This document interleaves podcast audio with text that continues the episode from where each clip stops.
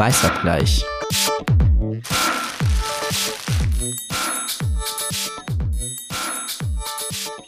Hallo und herzlich willkommen zu einer neuen Folge Weißabgleich mitten aus dem Sommerloch oder der Sommerpause oder dem wiedergekehrten Sommer zwischen Dauerregen und 35 Grad im Schatten oder so.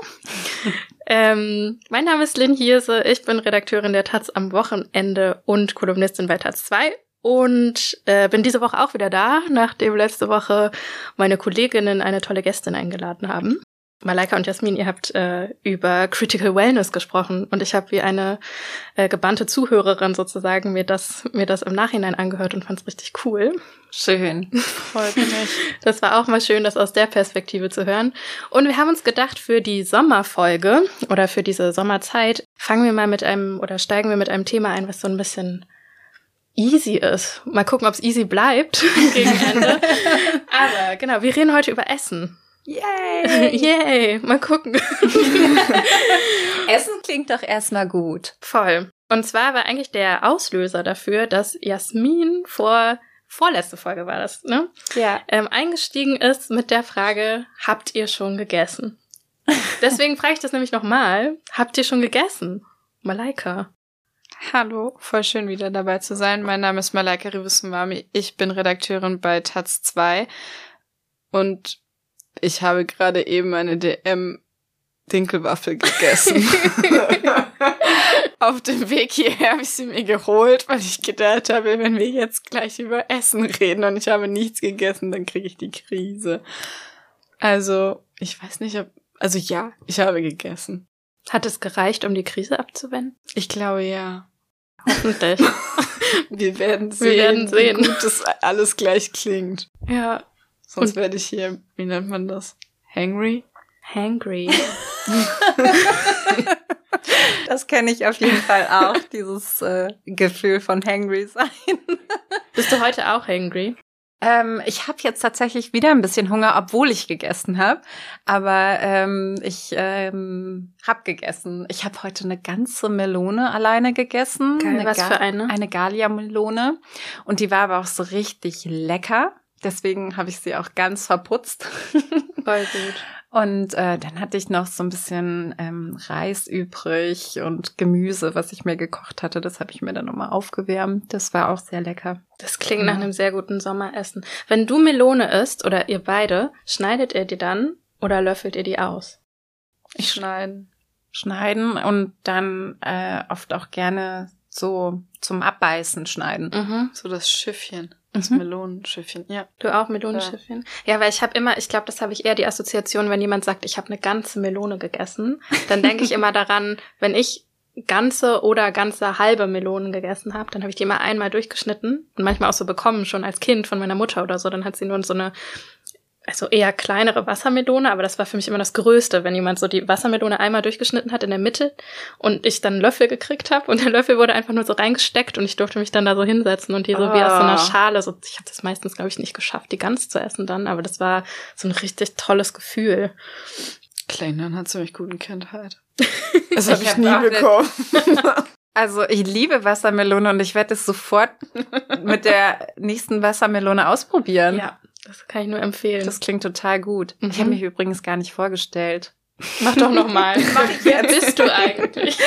Ich bin Jasmin Kalarikal und ich arbeite im Parlamentsbüro der Taz. Entschuldigung für den kleinen Lacher hier. Ich habe mir gerade ähm, beim Lachen ein bisschen den Ellbogen gestoßen. Aber ja, auch Jasmin ist hier. Wie schön.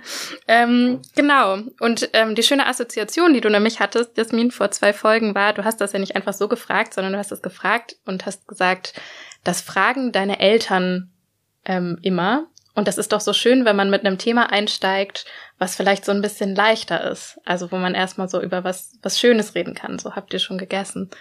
Ähm, fragen denn, also ist das sowas, habe ich mich dann gefragt, fragen die das immer noch? Also ist das so ein ah, Hallo, hast du schon gegessen, wenn ihr jetzt so Kontakt habt und telefoniert oder so? Wird da, redet ihr viel übers Essen? Also ich weiß nicht, ob jedes Mal, aber schon. Ich würde sagen, es ist fast wie so ein Wie geht's dir?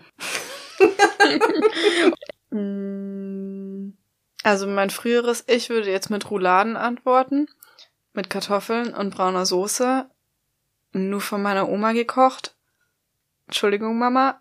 Ich weiß, es gab eine Zeit, in der ich behauptet habe, du kannst das auch so gut, aber es stimmt nicht ganz. Ähm, und ansonsten würde ich sagen, alles, was mit Nudeln zu tun hat. Ist mir egal, auf welche Art und Weise. Ich versuche das runterzuschrauben, seitdem mein Kind auf der Welt ist, weil mein Kind möchte eigentlich auch nur 24 Stunden am Tag Nudeln essen. Ich versuche Aber was dann passt anderes es doch eigentlich voll gut zusammen. Ja, ich glaube, es ist so, so ein bisschen was anderes zwischendurch. Ja. Aber ich glaube, das wären so die zwei. Hm. Eigentlich ist es so eine Poesiealbumfrage, ne? Ja, ein bisschen schon. Ich finde das auch total schwierig zu beantworten, weil es gibt so vieles, was ich gerne esse.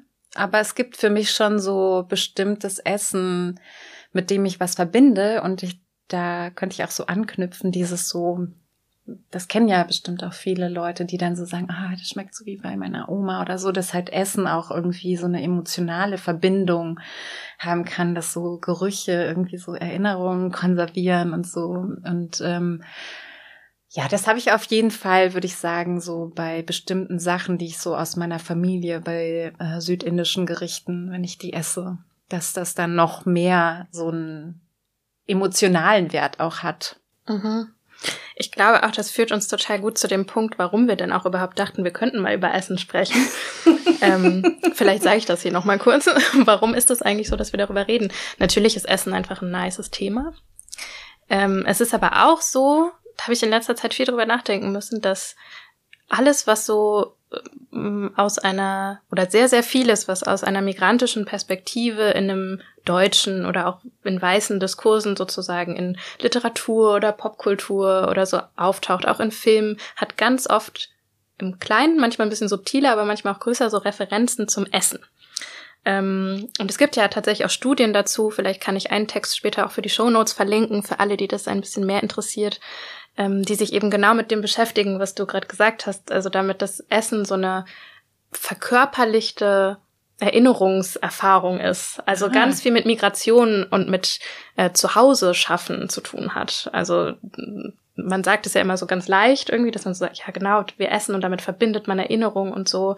Und ähm, gerade in der Migrationsforschung und so hat das dann immer so einen großen Stellenwert, weil es immer heißt, naja, weil Menschen erinnern sich dadurch an was und suchen vielleicht nach den Lebensmitteln, mit denen sie das nachkochen können an einem bestimmten Ort und fühlen sich dann dadurch auch dort wieder ein bisschen schneller zu Hause oder zurückversetzt an den Ort, ähm, von dem aus sie mig ähm, emigriert sind und so weiter. Ähm, das fand ich spannend und habe es gerne gelesen und habe mich trotzdem gefragt, ähm, müssen eigentlich Migras immer von Essen reden?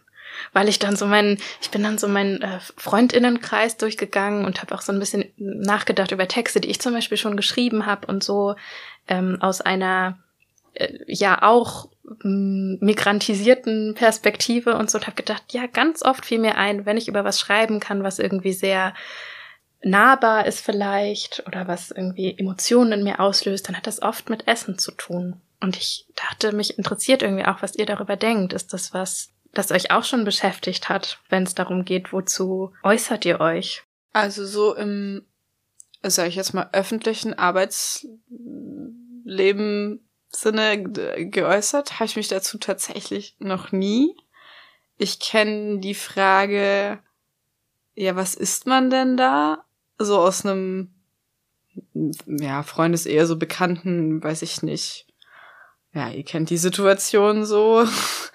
ähm, die, da kenne ich die Frage und Ah, sie ist halt so, also beim Bullshit-Bingo bei mir ehrlich gesagt auch ganz weit oben. Es liegt aber auch, auch daran, dass, also Ostafrika oder jetzt in dem Fall Burundi, wo meine Familie herkommt, also die, da gibt es keine große kulinarische Küche. All diejenigen, die das jetzt hören und mir widersprechen und irgendwie noch ein Rezept auf dem Tisch haben, wirklich sehr gerne. Aber ich bin halt äh, groß geworden damit, dass man eben Bohnen und Hirse und also ne, Dinge, die, die gut satt machen und je nachdem, wie dann die familiäre Situation war und ob man viel gehalten hat, hat man halt auch das geschlachtet so und dann gibt's noch so ein bisschen so mh, durch die belgische Zeiten halt so, so ein Hype um Dinge, die man frittiert. Also tatsächlich schon so ein bisschen belgische Pommes und so. Aber das ist ja jetzt nichts,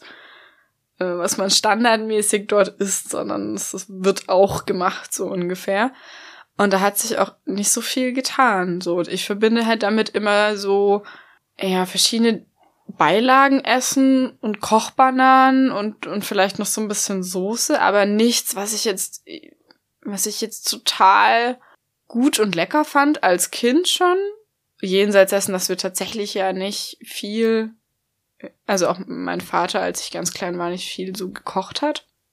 Und deswegen fand ich diese Frage, glaube ich, auch immer so doof. Und ich glaube auch vielleicht in Teilen, dass, dass sie mir deswegen so oft gestellt worden ist, weil sich gegen niemand, also man hat ja mit ganz vielen Ländern eine Assoziation oder war vielleicht schon mal dort und mit Burundi verbinden die meisten Menschen gar nichts. Im Zweifelsfall wissen sie auf jeden Fall nicht, dass es das Land gibt oder wenn ja, wo es liegt. Also ne, das, deswegen war das immer so eine Nachfrage rein. Das hat mich dann immer, also mittlerweile wäre es mir, glaube ich, egal, aber so als Teenager speziell hat mich das irgendwie frustriert, jetzt nicht irgendwie sagen zu können, ja, aber das und das Gericht, dafür ist, ne, so das kochen alle und dafür sind wir bekannt und das hat mein Vater irgendwie immer mega lecker gekocht, so ungefähr. Also ich verbinde, glaube ich, eher so ein Gefühl mit Zusammensein, aber weniger, dass mir bei Gerichten gewisse Erinnerungen hochkommen mhm. oder so.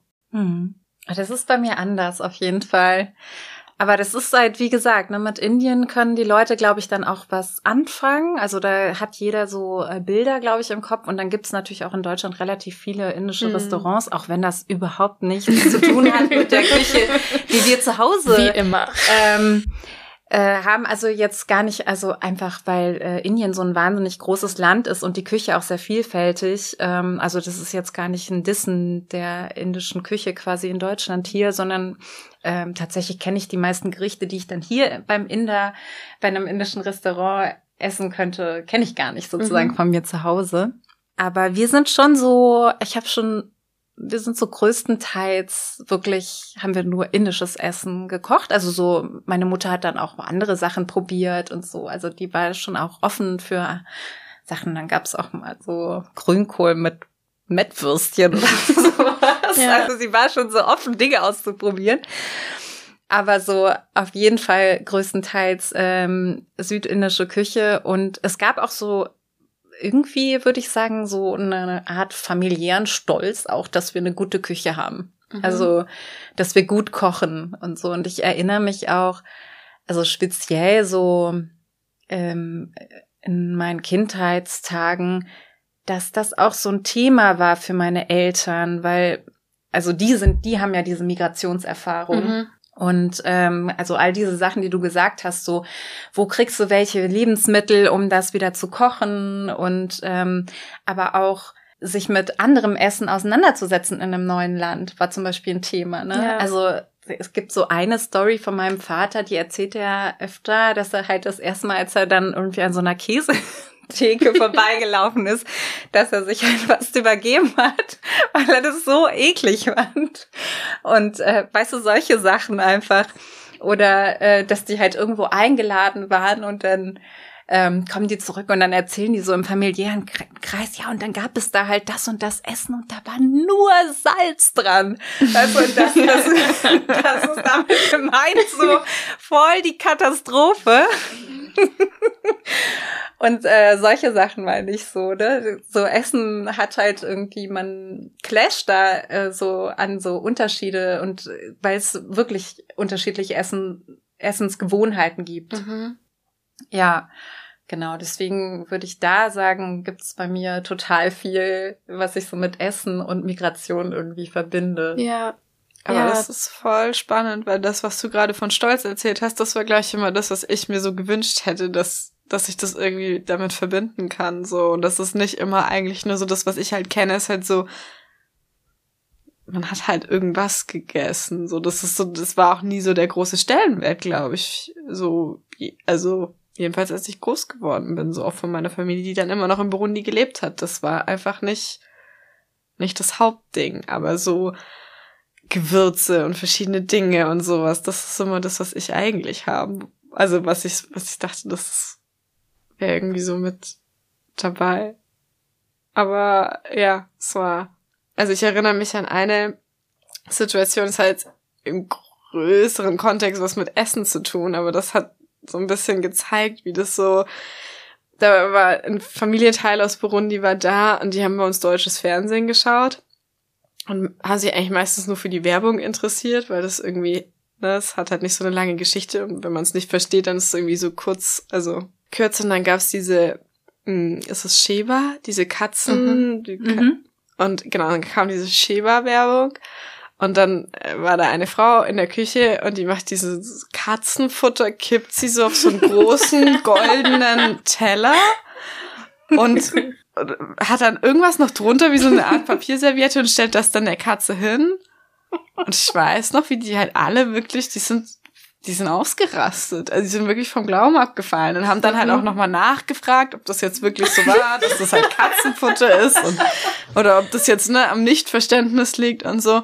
Und da habe ich jetzt so richtig gemerkt, das ist halt Thema Essen. Also es hat die, das hat die halt umgehauen, so, dass wir jetzt hier, wir Deutschen irgendwie da unsere blöden Katze, die halt in Burundi wirklich jedem egal wäre, so, also die soll sich irgendwie draußen halt irgendwie So überleben, Abfälle, so, holen, ja. aber halt ist so, also jetzt hier sowas zubereitet und das ist mir gleich so ganz enorm hängen geblieben, so mit diesem ganzen Themenkomplex, wie Mhm. anders das halt. Die andere Sheba-Katze ist halt auch so die krasse Luxuskatze, ne? Das ist doch die, Sheba vermarktet sich doch, glaube ich, oder hat sich immer so vermarktet in meiner Erinnerung auch als so das krasseste Luxusessen fürs Haustier. Und ich finde witzig, dass du das Beispiel nennst, weil zum Beispiel, da hat meine Mutter nämlich auch, die hat das auch so ab und zu gesagt, ich, ich glaube nicht irgendwie in Verbindung mit ausgerechnet der Werbung, aber die sagt ganz oft so dieses, ach, in Deutschland füttern die Leute irgendwie ihre Haustiere mit besserem Essen, als sie teilweise selber sich zubereiten oder so. Das weiß ich noch, dass sie das manchmal gesagt hat.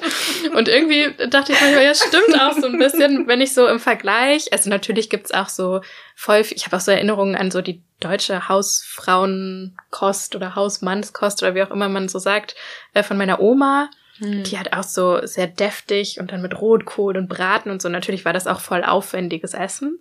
Aber davon ab, so was sonst in Deutschland so als deutsche Küche oder deutsche, ich finde noch größer ist ja die Frage nach so Esskultur.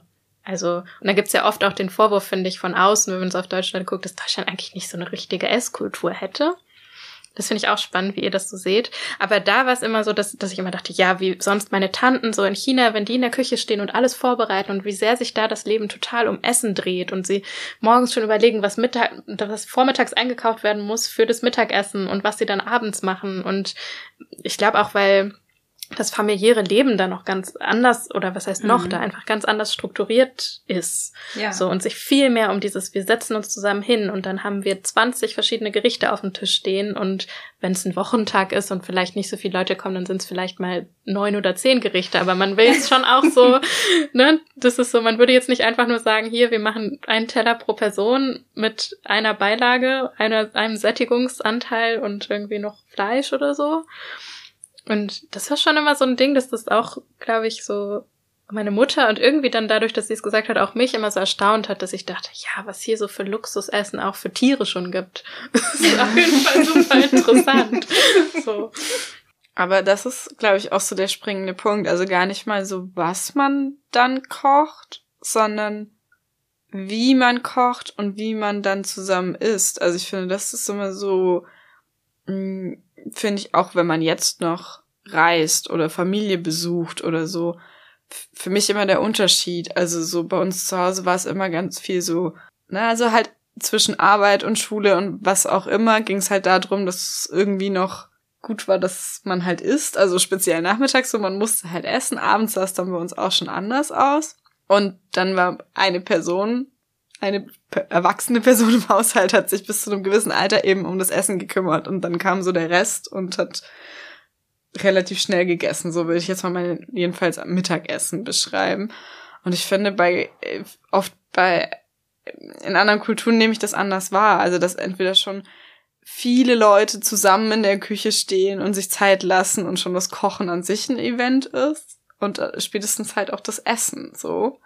Und das mag jetzt nur so ein Ausschnitt sein aus äh, Alltagssituationen, aber ich finde, dass das so der Stellenwert, vor allem beim Kochen in Deutschland geringer ist. So, das wird, ist nicht Teil des Essens. So. Versteht ihr, was ich meine? So. Auf jeden Fall. Ich weiß es nicht. Ich, ich zögere da jetzt noch. Ich würde das jetzt gar nicht so stark werten wollen. Also ich kann das noch gar nicht so richtig sortieren, ähm, weil ich glaube schon, dass es auch, Deutschland hat ja auch eine eigene Esskultur und ich glaube auch dieses gesellige, gemeinsame Essen, das hat auch eine Tradition, aber gleichzeitig weiß ich schon, was du meinst, wie, das ist nicht so eventig.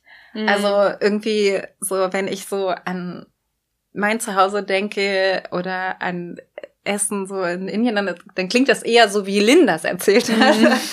äh, dann aus ähm, ihrer Familie dass dann halt irgendwie, weiß ich nicht, da Leute so stehen und dann wird das Öl heiß und das riecht man schon so und dann wirfst du da so ähm, Senfkörner rein und die ploppen dann auf und dann noch ein bisschen Gewürz und dann pff, dampft es so hoch und irgendwie so ähm, das verbinde ich so dieses, äh, da denke ich mir dann immer so, das ist anders irgendwie. Das ist nicht so Kartoffeln kochen und dann ein bisschen Butter drüber. Aber eigentlich ist es genau das, so wie du es gerade beschrieben hast, so die Freude allein in deinem Gesicht, wie du es nacherzählt hast. Das ist, glaube ich, der explizite Unterschied so zu Deutschland, finde ich. Ich finde es auch gar nicht unbedingt schlimm, so. Ja. Aber ich finde, das ist so das, wo man einfach so sagt, das ist, ja, wie du gemeint hast, so ein Event. Das ist einfach dieses Gefühl, was jetzt schon nur von deiner Erzählung bei mir angekommen ist, ist einfach so enorm anders zu, was man sonst so übers Kochen erzählt. Ja. Ich glaube halt irgendwie, also so nur dazu noch so kurz, ich hatte dazu immer gefühlt so ein bisschen so diesen Abgleich zwischen, weil ich habe eine relativ große Familie in Deutschland und eine relativ große Familie in China. Und es war dann immer so, wenn wir in den Sommerferien in China waren und ich hatte da als Kind auch dann sozusagen immer schon ganz anderes Erlebnis, glaube ich, wirklich mit diesen Dingen. Also Sachen, die ich mir ge gemerkt habe und die jetzt in meiner Erinnerung noch groß sind von diesen Jahren, die haben ganz oft mit einem großen Tisch zu tun. Und mhm. nicht unbedingt mit einzelnen Gerichten auch so sehr. Also natürlich, die chinesische Küche ist auch irgendwie super vielfältig und total unterschiedlich und so, aber und ich habe dann da auch Lieblingsgerichte, aber äh, es geht, glaube ich, eher auch um dieses Event, was drum passiert, was man alles für verschiedene Sachen riecht und hört. Und das war alles immer so, also auf Chinesisch gibt es einen Begriff dafür, der heißt so Rinao. Das heißt, das ist so eigentlich heiß und laut, also es ist so viel los auf einmal und Leute reden durcheinander und irgendwann ähm, liegen Garnelenschalen auf dem Tisch und dann fängt jemand an, irgendwie, jemand anders, die Onkel trinken da Bier und also so, und wenn ich dann in Deutschland mit der größeren Familie zusammensaß bei meiner Oma. Das war dann auch ein großer gedeckter Tisch, aber das war alles sehr, also viel gesetzter und ordentlicher. So, das war dann so, ich konnte schon vorher vorhersehen, es wird immer um die Themen, also es wird um meine, Fam also meine Oma war sehr religiös, das heißt, es wird um Religion gehen irgendwie, also um Gott. Es wird um Politik gehen. Und vielleicht redet man dann noch so ein bisschen und vielleicht redet man noch so ein bisschen um über so, ja, natürlich auch über uns, was haben wir jetzt gerade gemacht oder was ist gerade los, aber es ist immer so, die Leute reden ja nicht durcheinander. Das ist irgendwie so, dann erzählt der eine Onkel was und dann erzählt die Tante was und mhm. dann ähm, betet man vom Essen und dann irgendwie so, irgendwie ist so klar, welche Komponenten auf dem Teller liegen werden. Also irgendwie war das für mich voll oft viel vorhersehbarer. Mhm. Und das fand ich so interessant, das so gegenüberzustellen, weil ich auch damals gar nicht gesagt hätte, das eine war jetzt viel toller als das andere oder so, sondern einfach nur, ich fand das wahnsinnig unterschiedlich. Und obwohl es mir, glaube ich, heute auf eine Art widerstrebt zu sagen, mm, das chinesische Essen oder die Art des Essens und dieses Event drumherum, was ich dort erlebt habe, wäre leidenschaftlicher oder so, weil ich damit habe ich so langsam so ein bisschen Probleme, weil ich immer das Gefühl habe, das fällt in diese gleiche Exotismus-Erzählung. Also wie man oft so sagt, ja, die Leute sind da halt, ne, die haben so ein anderes Temperament oder das ist irgendwie ein, eine leidenschaftlichere Art zu essen. Und ich finde, auf eine Art stimmt das und trotzdem habe ich da manchmal so ein bisschen Hemmungen, das glaube ich so aufzuteilen mit so dieser Gegenüberstellung von so Chaos und Ruhe und so. Ja, ich glaube, das hat aber auch einfach total viel mit Gewohnheit zu tun, Essen, also wie man etwas empfindet. Und also ich habe zum Beispiel auch eine Freundin, die zu mir gesagt hat, also so ich sag jetzt mal so platt, so eine deutsche Freundin, die zu mir gesagt hat, die isst auch gerne indisches Essen und so, aber die sagt dann immer, ja, aber irgendwie, ich schmeck dann die Sachen gar nicht mehr, weil du weißt manchmal gar nicht, ist das jetzt ein Gemüse oder ist das jetzt Fleisch oder so, weil halt so viele Gewürze da drin sind. Und sie mag das auch gerne so, ähm, eine Kartoffel zu essen oder so ein Stück Fleisch und dann schmeckt sie das so. Und das finde ich ist auch eine Erzählung, die ich mag. Mhm. Also deswegen meine ich ja so, ich finde so, es gibt gibt da keinen richtig oder falsch, finde ich, bei so Essen, aber ich finde, das ist so ein Feld, wo es so voll viele Missverständnisse oder ja, oder auch so Entdeckungen gibt. Also ich finde das auch irgendwie einen schönen Aspekt beim Essen, so Dinge zu probieren, die man gar nicht kennt und auszuprobieren, ob man es dann mag oder nicht. Mhm. Ja. ja, voll. Irgendwie habe ich gerade gedacht, trotzdem beschäftigt mich auch immer noch so ein bisschen, was du vorhin gesagt hast, Malaika, mit diesem, du hast dir das so gewünscht, dass es so eine Erzählung gibt oder dass du auch sagen könntest, ja, das und das ist die Küche und sozusagen man passt, also so, ich, also ich will jetzt sozusagen gar nicht zu, zu tief in, dein, in deine persönliche ähm, Erfahrung davon oder so reinspringen, aber ich habe schon, also ich habe bei mir selber auch beobachtet, dass ich ähm, bei diesem Essensthema, und da streifen wir jetzt vielleicht auch dann so ein bisschen ähm, in die Richtung von Rassismus und Essen und was hat das eigentlich auch miteinander zu tun. Ich hatte schon immer das Gefühl, ich müsste auch eine gewisse Erwartung erfüllen. Also jetzt mal so ganz speziell in Bezug auf chinesisches Essen war, finde ich das immer so sehr zweigeteilt zwischen einerseits mh, denken Menschen, also es gibt ja chinesische Küche in Deutschland auch sehr viel und ähm, ich bin aber, also in Berlin war es zum ersten Mal so, dass ich so richtig mitgekriegt habe, dass es hier auch chinesische Küche gibt, die ich auch aus China so kenne. Ähm, und sonst kannte ich immer nur so gelbe China-Asia-Box mit halt irgendwie mm. Hühnchenfleisch mm. da drin und halt so Glutamat und so. Und es gibt ja diese ganze Geschichte schon um Glutamat, irgendwie diese Erzählung, dass das sozusagen was total Schädliches sein soll und irgendwie ganz giftig ist. Und ähm, auch das wurde schon von verschiedenen Menschen sozusagen, wie sagt man, widerlegt und unpackt und so. Auch da finde ich bestimmt was für die Show Notes. Auch eine kleine Erinnerung an mich.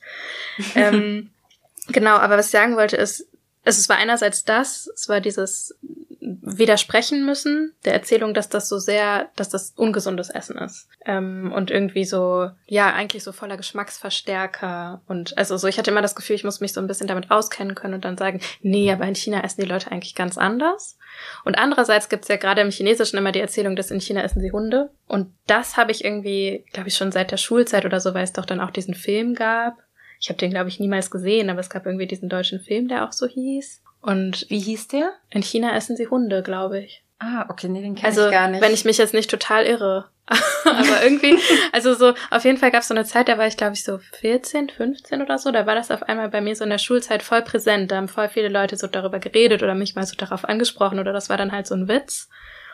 Und gleichzeitig haben die Leute aber auch wirklich, auch so aus meinem engeren Umfeld, gab auch so ernsthaft so die Fragen, schon glaube ich auch so mit ernsthaftem Interesse, aber so dieses, denn es ist wirklich so, wenn man dann in China, man hört ja so die Berichte, dass, dass, dass da Hunde gegessen werden. Und es gibt, gab ja irgendwie mal dieses Hunde Essen Festival, ich habe gerade vergessen, in welcher in welchem Ort das war, halt in diesem riesigen Land einen Ort, wo Menschen auch Hunde gegessen haben. Ähm, und irgendwie die meisten, aber also das sozusagen nie meine Erfahrung gestreift hat damit. Also ich hatte nie mitgekriegt, dass irgendwer Hunde essen würde. Und ich habe mich damals auch eine Zeit lang gefragt, okay, also jetzt durch also auch durch meine deutsche Sozialisierung finde ich es glaube ich auch schlimmer einen Hund zu essen als ein Schwein, aber irgendwie habe ich mich auch immer gefragt, ist es denn wirklich so begründet? Also so, woher kommt das eigentlich, dass das viel schlimmer ist als das andere?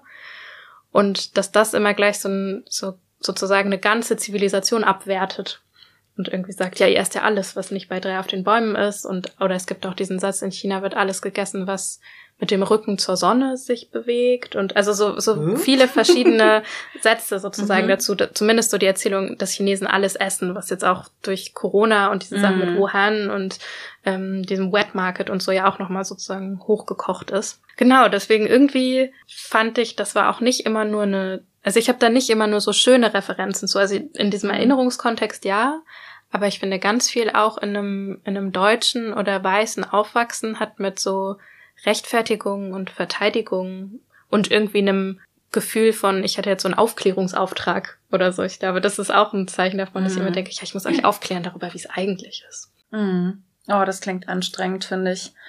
Das ist nicht so cool. Also ich meine, ähm, das, das weiß ich auch, dass das total viele Leute betrifft, ne? Auch Leute, die jetzt ähm, dann eine andere Küche von zu Hause kennen als so in der Mehrheitsgesellschaft und die das dann mit in die Schule genommen haben und so, dass sie dann gehänselt wurden und i, was ist das denn für ekliges Essen und so weiter. Mhm. Ne? Also das äh, finde ich, in diesem Kontext kenne ich das auch. Also aber nicht bei mir selber, weil in dem Punkt waren wir so total integriert irgendwie auf eine Weise. Meine Eltern haben uns auch immer Brote mhm. mitgegeben. Also da, da war das, äh, ähm, da kenne ich das nicht so.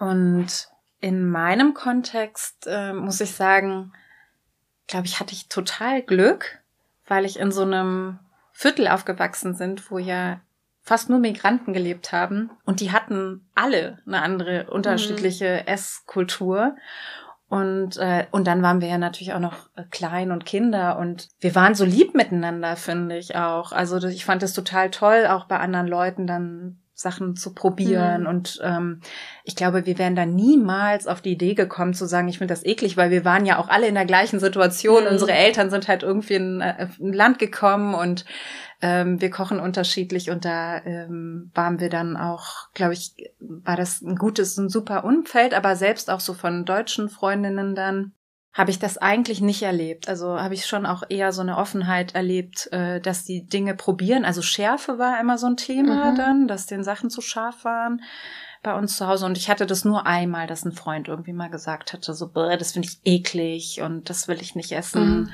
Und was noch so ein Thema war, ist ähm, Essen mit den Händen. Mhm. mhm. Also das war so, das hätte ich nicht in jedem Kontext erzählt, dass wir ähm, mit den Händen essen zu Hause und so. Das hat sich mittlerweile auch äh, verändert. Heute ist also bis auf so ein paar bestimmte Gerichte, wo ich sage, da, das essen, glaube ich, jetzt noch alle mit den Händen, aber hat sich irgendwie so das Besteck durchgesetzt in ah, unserer okay. Familie über die Zeit. Ja.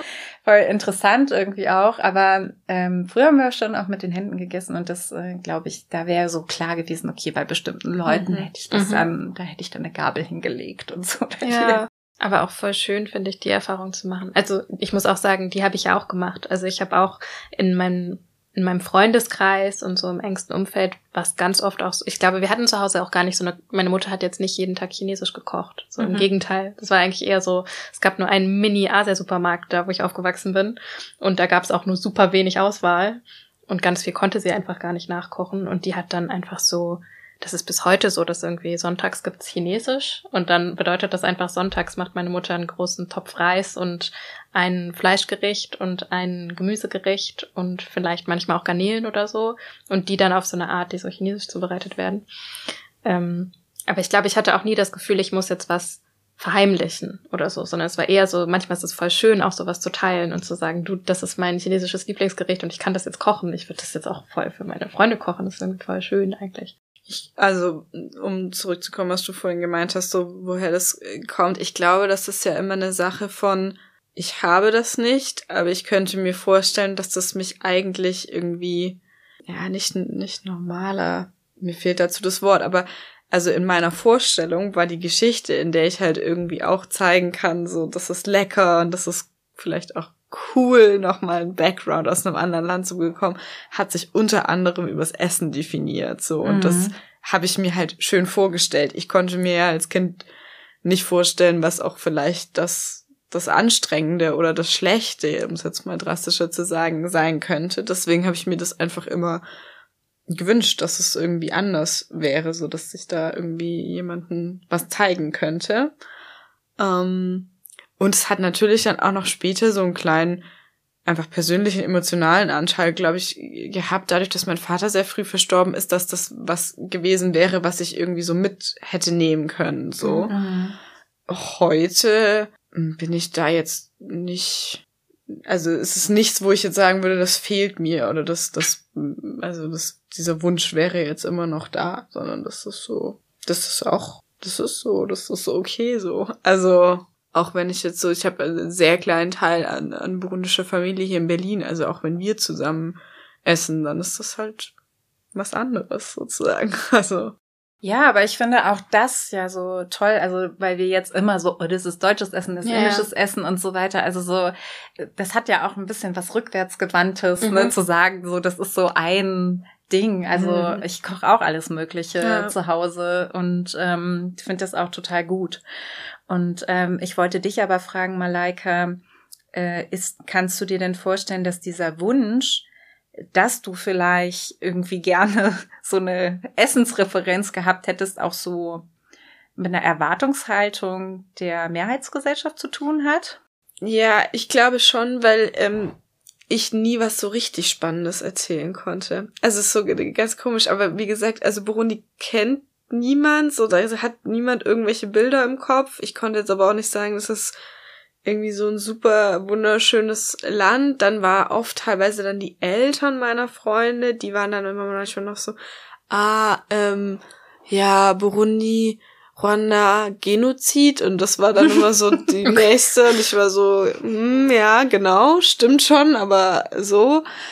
Und dann war es immer so, manche dann auch noch so, ah, belgische Kolonie, das waren so die Assoziationen und hm, okay, was spricht man denn da? Ja, in Teilen Französisch irgendwie auch nicht. Also ich habe schon auch das Gefühl, das hat nie so richtig, die Geschichte war nie gut, die ich erzählen konnte. Also das ist nicht eine Aussage, mhm. die ich über mein Leben treffen würde, sondern so, das war immer das Gefühl, wenn ich ja mit Menschen gesprochen habe, so dass das jetzt irgendwie nicht so ganz die Story, die exotische Geschichte, die sie, die, ne, die mit der sich, ich, die sie sich wünschen und ja. die ich jetzt hier liefern kann und mit der ich jetzt irgendwie so ein bisschen so, ja, also punkten kann, so als ja. Also dafür bin ich, für, also das ist jetzt wirklich so zurückversetzt so in die Grundschule, um in einem kleinen schwäbischen Dorf groß zu werden, so. Und ähm, das hat auf jeden Fall. Also das ist, glaube ich, nichts, was man sich als kleines Kind jetzt unbedingt so selbstständig wünscht. So. Ja. Ja. Sondern das ist auf jeden Fall Einfluss von außen. Der dann da so einen Wunsch, ja, entstehen lässt bis zu so einem gewissen Alter. Also ich glaube, es ist so meine Schulzeit und dann wurde es mir so ein bisschen egal. Also einfach so, dass ich gemerkt habe, das hat nichts so mit meinem inneren Wunsch mehr zu tun. Es hat aber auch ganz viel, ehrlich gesagt, muss ich sagen, mit der Großstadt zu tun. Also so finde ich, in Berlin ist es einfach ist es was anderes. Also auch da sind die, mhm. finde ich auch die Gespräche was anderes. Da ist es ja schon fast, da musste ich gerade auch dran denken, als du gemeint hast, bei euch hat sich so mittlerweile das Versteck durchgesetzt. ähm, da, ja, da habe ich so dran gedacht, wie viele Läden es wahrscheinlich gibt, wo das jetzt total innen gehypt ist, so seine Bowl mit der Hand, also ne, so diesen. Oh Gott, Bowls. Gibt es das? Doch, nee, da weiß ich nicht. Äh, irgendwo? Weiß ich nicht. Vielleicht, vielleicht kriegen wir jetzt so eine nette Zuschrift von irgendjemand, der sagt, ich habe ja. jetzt so den neuen Hype. Oder ich habe genau den Trend Corona. gesetzt. Ich kann es mir einfach nur vorstellen, ne, dass es mhm. jetzt einfach, also, dass es, dass irgendjemand sagen würde, so hier, ich mach das irgendwie, also, das, das ist so und es gehört zu dieser Art von Essen dazu oder so. Also, das ist jetzt, äh, wie gesagt, nur eine Vorstellung. Und ähm, ja, ich finde, also das macht schon was anderes, weil einfach, also hier ist die, breit, also hier kannst ja alles essen gehen, so gefühlt. Also ein burundisches Restaurant habe ich immer noch nicht entdeckt. Wie gesagt, ich freue mich, wenn jemand anderes das weiß. Ich kann mir aber trotzdem noch nicht ganz vorstellen, was dann da alles auf der Karte ist. Aber es, also natürlich kann ich hier irgendwie ghanaisches Essen haben oder so, was schon so in die Richtung geht, so an Grundbestandteilen, die ich so, also die ich auch irgendwie damit verbinde und so. Und das ich lehne mich jetzt weit aus dem Fenster, aber da, wo ich groß geworden bin, kann man das, glaube ich, also auf jeden Fall nicht. Da würden wenn dann Leute auch davon sprechen, ob ich irgendwie zum Afrikaner gehen will. so, genau. Und ich finde, also Berlin hat da schon was auch nochmal gemacht, mich von gewissen Dingen da loszulösen. Hm. Ja, total. Da hat sich auch äh, super viel verändert, finde ich, über die Jahre. Wenn ich so überlege, ähm, als ich in Bonn war oder so, dann gab's da halt einen Italiener, so ein China-Restaurant mit so einem geschwungenen Dach und irgendwie goldenen Löwen und einem Aquarium auf jeden ja, Fall. auf jeden Fall. Das ist richtig wichtig. Aber so, es gab gar nicht so diese Auswahl wie jetzt so hier. Ja. ja, ich habe gerade äh, vielleicht noch ganz kurz, weil in der Vorbereitung, weil du gerade gesagt hast, es gibt mittlerweile bestimmt schon irgendwie so einen Ort oder so, wo man so Bowls entweder mit den Händen essen kann oder so. Oh Gott, ich Shitstorm is coming. So, hm, mal sehen. Wir haben, ja, wir haben ja gar nichts, wir haben nur vermutet. So. Ich habe gerade ähm, in der Vorbereitung von der Folge und da bin ich jetzt natürlich, das muss ich dazu sagen, ich bin keine Expertin dafür, aber fand das super spannend und irgendwie auch wichtig und das hat was mit mir gemacht, das zu lesen es gibt so eine ganze, was heißt Debatte oder aber halt sehr, sehr viel auch ähm, Literaturforschung, aber auch irgendwie journalistische Texte und so zu diesem ganzen Thema von ähm, Essen und kultureller Aneignung. Und ich, ich, ich persönlich habe, glaube ich, voll lange gebraucht, um so ein bisschen genauer zu verstehen, wo mein, wo meine Linien, meine persönlichen bei so kultureller Aneignung verlaufen, ähm, weil ich mich immer gefragt habe, ja, es gibt diesen Unterschied zwischen Aneignung und ähm, Appreciation, also Wertschätzung ähm, und was eigentlich was. Und es geht ja eigentlich gar nicht so sehr darum, ums Dürfen, sondern auch vielmehr so um diese Machtsysteme und wer macht eigentlich womit Geld und wer kann mit was Geld verdienen und das vermarkten, was eigentlich ähm, aus einem ganz anderen Kontext kommt. Und das fand ich interessant im Zusammenhang mit ähm, veganem und vegetarischem Essen. Und da muss ich sagen, das ist mir vor allem im Internet auf Instagram und so voll aufgefallen, auch in den letzten Monaten. Wahrscheinlich gibt es das schon viel länger und ich bin spät dran, aber ähm, so die Gatekeeper in zu diesem ähm, ökologisch ähm, gutem, nachhaltigen, veganem und vegetarischem Essen, ähm, wo es dann viel darum geht, was man zum Beispiel mit Tofu machen kann und ähm, wie man sich eben so plant-based ernähren kann. Das sind meistens weiße Frauen. Ähm, und es, es gab so ein paar Texte ähm, dazu von ähm, nicht weißen AutorInnen, die ganz viel darüber geschrieben haben, wie sehr eigentlich veganes und vegetarisches Essen ja schon in ganz, ganz anderen Ländern und Kulturkreisen seit Jahrhunderten verwurzelt ist. Also irgendwie im Buddhismus und auch im Hinduismus. Ich habe irgendwie geschaut, Brasilien und Indien haben, glaube ich, im Moment die größten Bevölkerungsanteile an vegetarisch lebenden Menschen, also die sich so ernähren. Ich glaube, irgendwie in Brasilien sind es 15 Prozent und in Indien 33 oder so, war, glaube ich, eine Zahl von, von einem Jahr.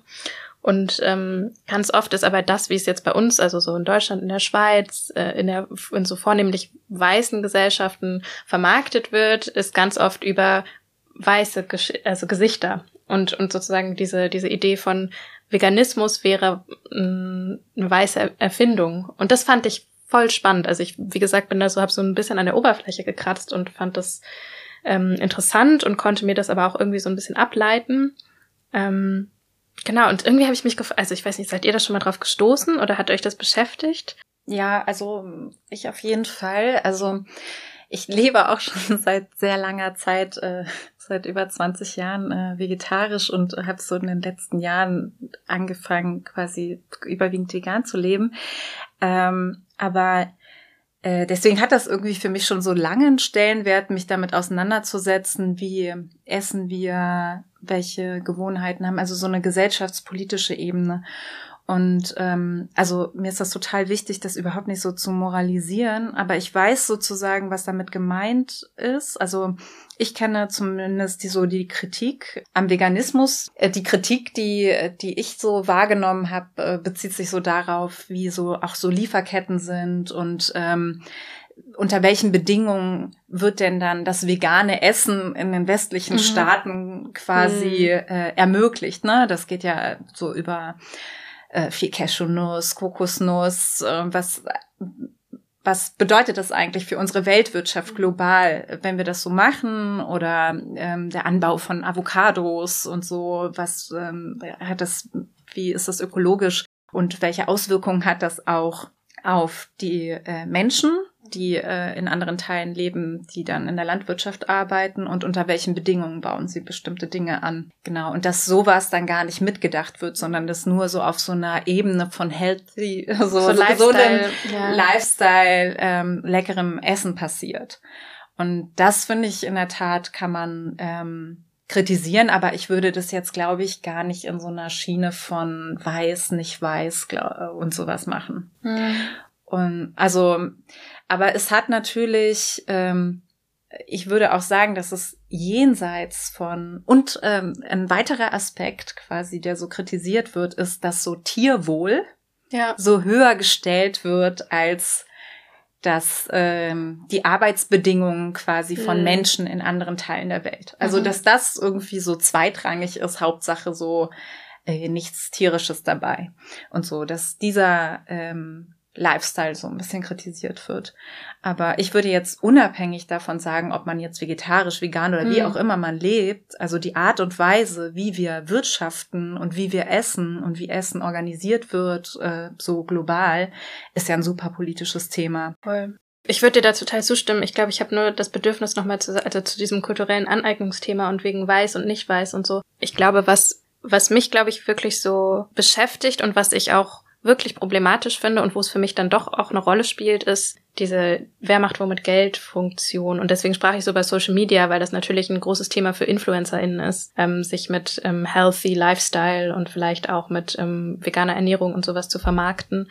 Es gibt auch so ein paar Beispiele von chinesischen Restaurants, die in den USA aufgemacht wurden. Lucky Lee's hieß das, glaube ich. Da gab es einen größeren Skandal dann drum, weil sie auf ihre Speisekarte geschrieben haben, es ist sozusagen Chinese Food, aber es ist nicht greasy und ungesund. Und also es ist sozusagen nicht ölig und ungesund, sondern halt so für, für gesundes chinesisches Essen. Und also so, und ich glaube, dieses Gefühl mit dieser Assoziation von kultureller Aneignung, das kam für mich vor allem ja daher, dass das, ähm, und das stand auch in diesem einen Artikel, den ich äh, unten verlinken werde, ähm, dass da oft vergessen wird zu erzählen, dass es diese Geschichte schon lange gibt. Und ich glaube, das ist eher das, was mir so Unbehagen macht und was ich oft schwer finde in so einem Verständnis von, wie funktioniert, wie es Macht verteilt eigentlich und wer kann sich womit bereichern und auch finanziell gut hinstellen, ist zu erzählen, ähm, wer hat's erfunden, sozusagen. Und gar nicht nur, um zu sagen, hier, wir geben Credit und so, sondern auch um zu sagen, hey, das ist schon eine lange Geschichte und die gibt's schon. Und nur weil wir die vielleicht bisher nicht in unseren Kanon aufgenommen haben, wie wir Geschichte erzählen,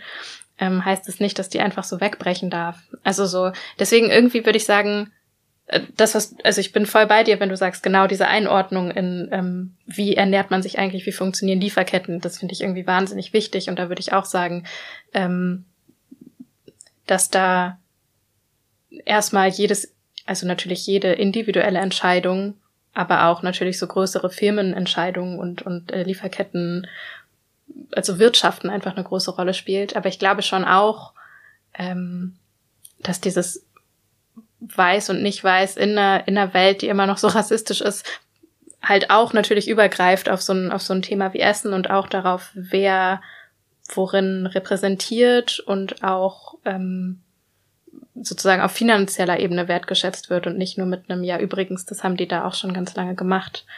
Ähm, irgendwie hat mich das viel beschäftigt. Aber ich hätte jetzt gesagt, ja, gerade in so einem Fade von Essen ist es ja vielleicht nicht so, weil das ist ja so ein großer Teil von Migrationsbewegungen, dass Menschen irgendwo hinkommen und in einem neuen Land quasi Restaurants aufmachen. Die haben mhm. ja oft ganz andere Dinge eigentlich davor in ihren Ländern gemacht oder gelernt oder wie auch immer. Aber das ist so etwas, womit man so fußfest und das, also deswegen da müsste ich jetzt, glaube ich, nochmal so drüber nachdenken, ob ich das da überhaupt so empfinde. Kann ja. das schon gut verstehen, aber ich finde, das ist gleich ein Thema, was sich irgendwie durchzieht. Ich finde, das hast du eigentlich gerade schon ganz schön gesagt, dass teilweise die Geschichten nicht irgendwie von Anfang erzählt werden. Und ich glaube, sowas sorgt immer schnell einfach für Frust und so nicht gesehen werden. Und ich glaube, es wäre, es wäre wichtig in ganz vielen Themenbereichen, dass sich das verändert, um so eine das ist dann nicht eine automatische Gleichstellung, aber um dem Ganzen näher zu kommen, weil sich, wenn sich alle so mehr wahrnehmen in solchen Themen, ähm, verhindert man, glaube ich, ganz viel, ganz viel Frust. Hm.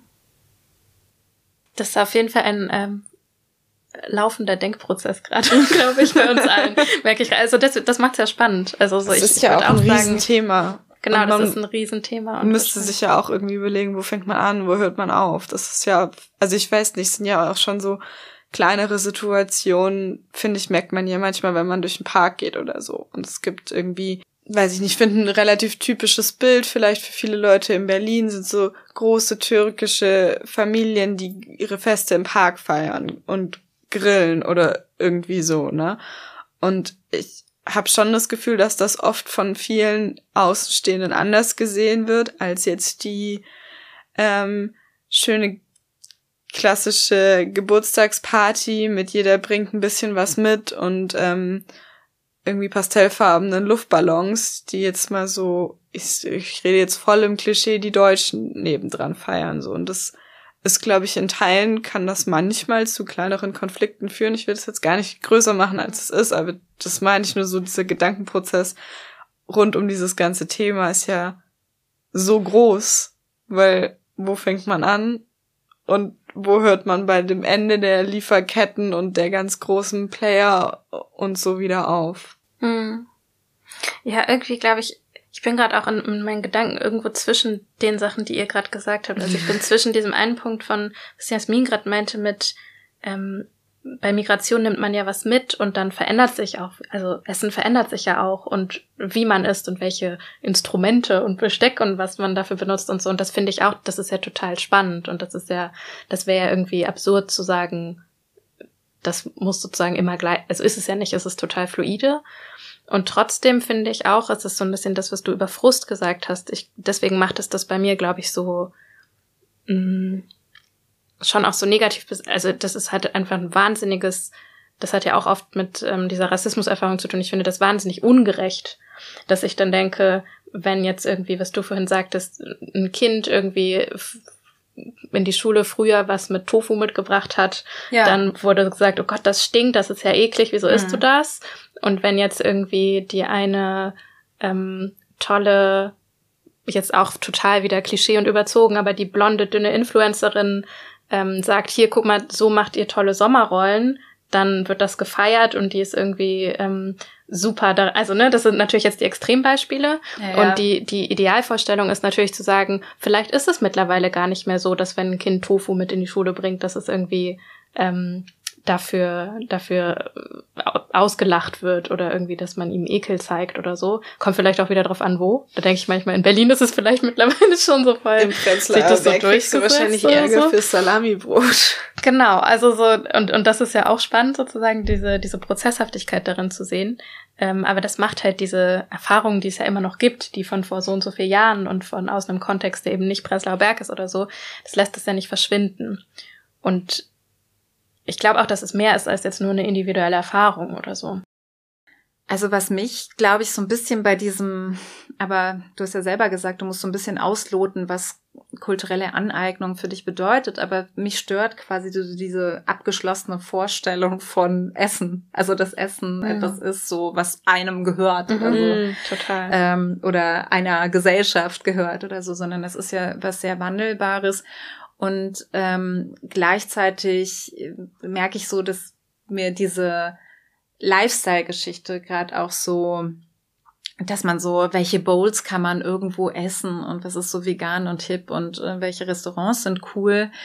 Also ich würde sagen, zu meiner migrantischen Essensgeschichte äh, gehört auch dazu zu sagen, Essen ist irgendwie ein Privileg. Also das habe ich auch durch meinen Elternhaus total mitbekommen, ähm, weil, also zumindest bei meinem Vater war das auf jeden Fall so, dass er auch weiß, was äh, Hunger ist und was das bedeutet, mit Hunger auf, äh, aufzuwachsen. Und ähm, das prägt auch, finde ich, meinen Umgang mit Lebensmitteln beispielsweise mhm. bis heute total. Und äh, ich kenne das aber auch so von anderen Leuten, die jetzt so noch so Kriegsgeneration Oma mhm. haben oder so, die dann erzählen, ja, meine Oma hat irgendwie die Milchtüte noch irgendwie ähm, eine halbe Stunde dann in so ein Glas gekippt, damit der letzte Tropfen mhm. dann noch mhm. rausgeht und so. Ähm, also ich glaube, das finde ich, darf man bei diesem Thema halt auch nicht vergessen. Das ist so eine, das, wir müssen alle essen, um zu überleben und das formt so die unsere Gesellschaft, wie wie wir essen, wie wir wirtschaften und ähm, wer welches Essen zur Verfügung hat. Es gibt einfach so viele Menschen, ähm, also Hunger ist einfach ein Problem sozusagen in ganz vielen Teilen der Welt und von uns, äh, die wir in einer Gesellschaft aufwachsen, wo halt irgendwie zu jeder Zeit im Supermarkt alles da ist. Ähm, da kommt das dann hat es diese Dimension irgendwie gar nicht mehr. Und da, da merke ich auch, dass ich manchmal so ein Schamgefühl da entwickle, auch mhm. wenn das zu sehr in so eine Richtung mhm. Lifestyle geht. So, weil ich finde, es gibt diese total emotionale, verbindende Funktion von Essen mhm. und so dieses Schöne und ich mag eigentlich das, was das Verbindende daran eigentlich. Ja. Ähm, und gleichzeitig ist es halt auch so was hart politisches, ne? Wer was anbaut, wer sich was leisten kann und ähm, wer wie oft am Tag essen kann. Ja. Ja, total. Das erinnert mich, ohne das jetzt noch viel größer machen zu wollen oder zu müssen, daran, wie ähm, sozusagen überliefert ist in meiner Familie von meiner von meiner chinesischen Großmutter und auch meine Mutter hat ja noch zur Zeit der chinesischen Hungersnot irgendwie ist ja auch in, China gewesen, denen ging es da einigermaßen gut, aber ähm, äh, hat meine, meine Großmutter immer gesagt, ich muss jedes Reiskorn aufessen in der Reisschale, sonst wird man vom Blitz getroffen. und es war immer so eine gemeine Geschichte irgendwie, aber irgendwie habe ich, ich habe dir das natürlich nie so richtig geglaubt, dass es wirklich passiert, aber ich denke das immer noch jedes Mal, wenn ich Reis esse. Mhm. Und ähm, ja, ich finde es irgendwie total wichtig, dass äh, du den Aspekt noch angesprochen hast und vielleicht ähm, genau rahmen wir damit unsere heutige Folge. Ähm, jetzt haben wir so schwer geendet. Jetzt haben wir so schwer geendet.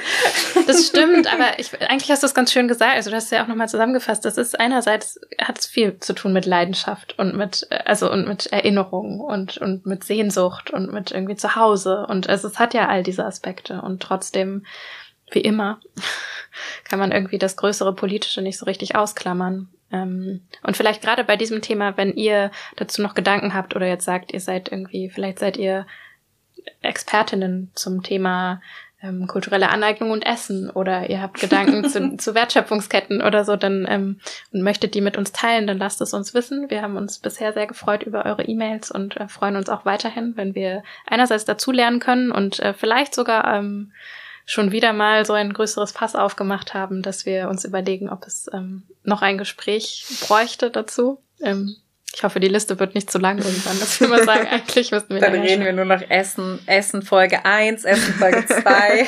Oder wir machen so eine Folge, wo wir einfach nur essen und nicht reden. und dann könnt ihr raten, was wir essen. Das ist vielleicht für manche Leute ein bisschen eklig. Wir überlegen uns das nochmal. Ansonsten vielen, vielen Dank, dass ihr wieder zugehört habt. Auf Shownotes habe ich währenddessen schon hingewiesen und tue es jetzt nochmal, wenn ihr euch ähm, weiter einlesen wollt dazu. Ich habe mich sehr gefreut, äh, mit Malaika und Jasmin heute zum ersten Mal seit langem wieder so richtig live aufnehmen zu können, gemeinsam. Ja, das war schön. Das war oh, richtig schön. Super schön. genau. Echte Menschen. Echte Menschen. Und bis zum nächsten Mal. Tschüss. Tschüss. Ciao.